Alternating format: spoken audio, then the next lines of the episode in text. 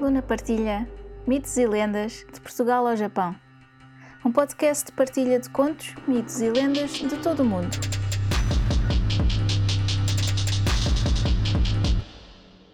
Uma nota antes de começar. Todos os contos, mitos ou lendas têm versões ou variações. Esta versão que vou contar é só uma das muitas que foram passadas de geração em geração. Pode não ser a versão que conhecem, mas espero que gostem. Eu sou a Luna Kirres e sejam muito bem-vindos ao Luna Partilha Mitos e Lendas de Portugal ao Japão. Feliz Ano Novo! O episódio de hoje será o último destas séries festivas. A partir do próximo episódio, voltamos aos mitos e lendas portuguesas.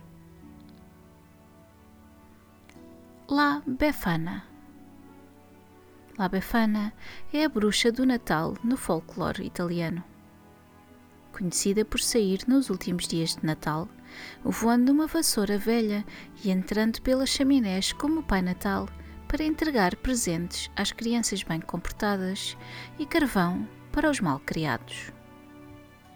La Befana quer dizer em italiano Epifania, pois está associada à celebração da Epifania, que é como é chamada a chegada dos três reis magos a Belém. É a época tradicional para as pessoas celebrarem o fim do, dos dias sombrios do inverno e celebrar o aumento da luz dos dias. Diz a lenda que os três reis magos estavam perdidos e encontraram uma velha viúva varrendo a sua casa e perguntaram-lhe pelo caminho até à cidade de Belém. A Befana disse-lhes para seguirem uma estrela e eles perguntaram-lhe se os queria acompanhar. Ela recusou, pois disse que tinha muito trabalho em casa para fazer.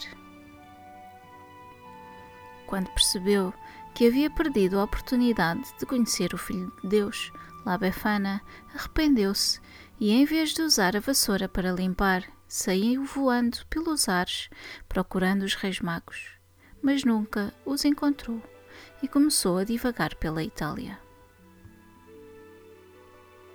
A cada Epifania, La Befana imita os reis magos ao distribuir presentes para as crianças e punir os que eram mais mal comportados com pedaços de carvão ou dentes de alho.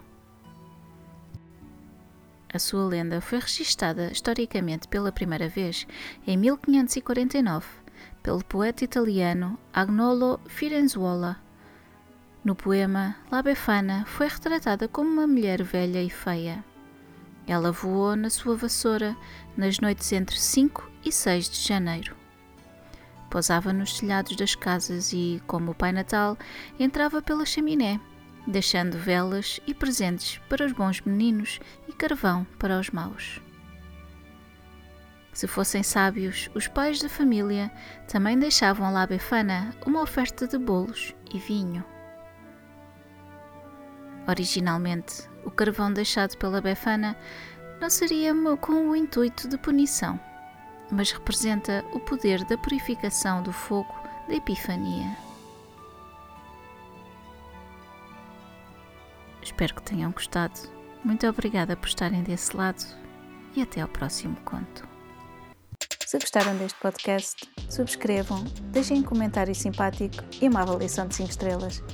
Gostariam de partilhar um conto, um mito ou uma lenda?